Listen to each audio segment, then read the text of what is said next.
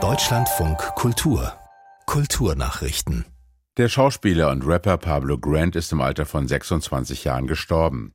Der Berliner erlag am 6. Februar den Folgen einer Thrombose, wie jetzt seine Band BHZ auf Instagram mitgeteilt hat.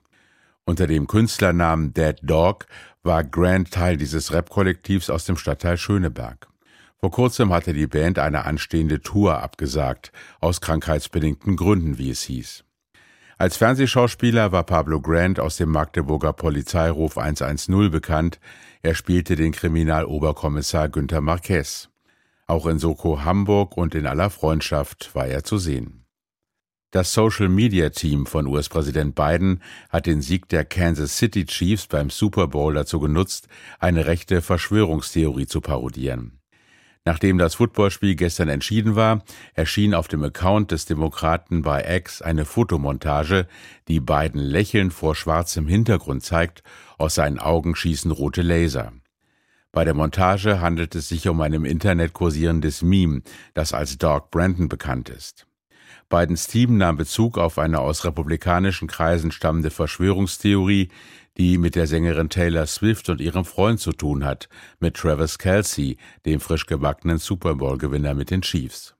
Demnach habe Swift ihre Anwesenheit beim Super Bowl nutzen wollen, um für Biden zu werben.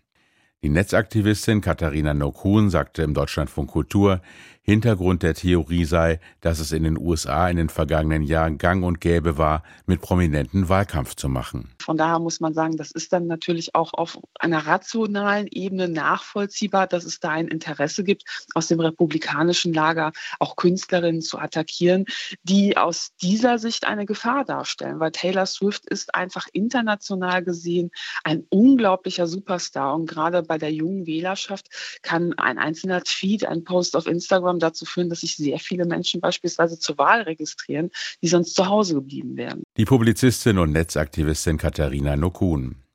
Schauspieler sollen in deutschen Filmen vorerst nicht pauschal mit Hilfe von künstlicher Intelligenz ersetzt werden.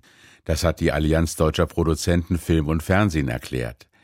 Deren Vorstandssprecher Böning sagte in Berlin, es werde weiterhin auf die Mimik, Gestik und Charaktere der Schauspielerinnen und Schauspieler gesetzt.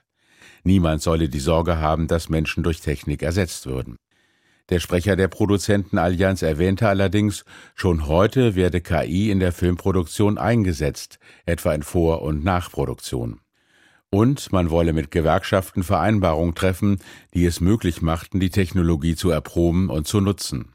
Schauspieler sollten, wenn sie mit Hilfe von KI ersetzt würden, zustimmen müssen und einen Anspruch auf Vergütung erhalten, so Böning.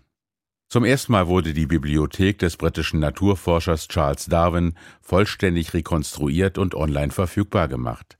Es seien 13.000 Bücher, Schriften und Magazine dokumentiert worden, teilte die National University of Singapore mit.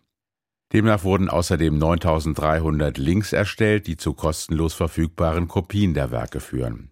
Man zeige, dass der Evolutionsforscher nicht allein gearbeitet, sondern auf Studien Dritter aufgebaut habe, erklärte die Bibliothek. Frühere Listen hätten dagegen nur 15 Prozent der Literatur enthalten, die Darwin verwendet habe.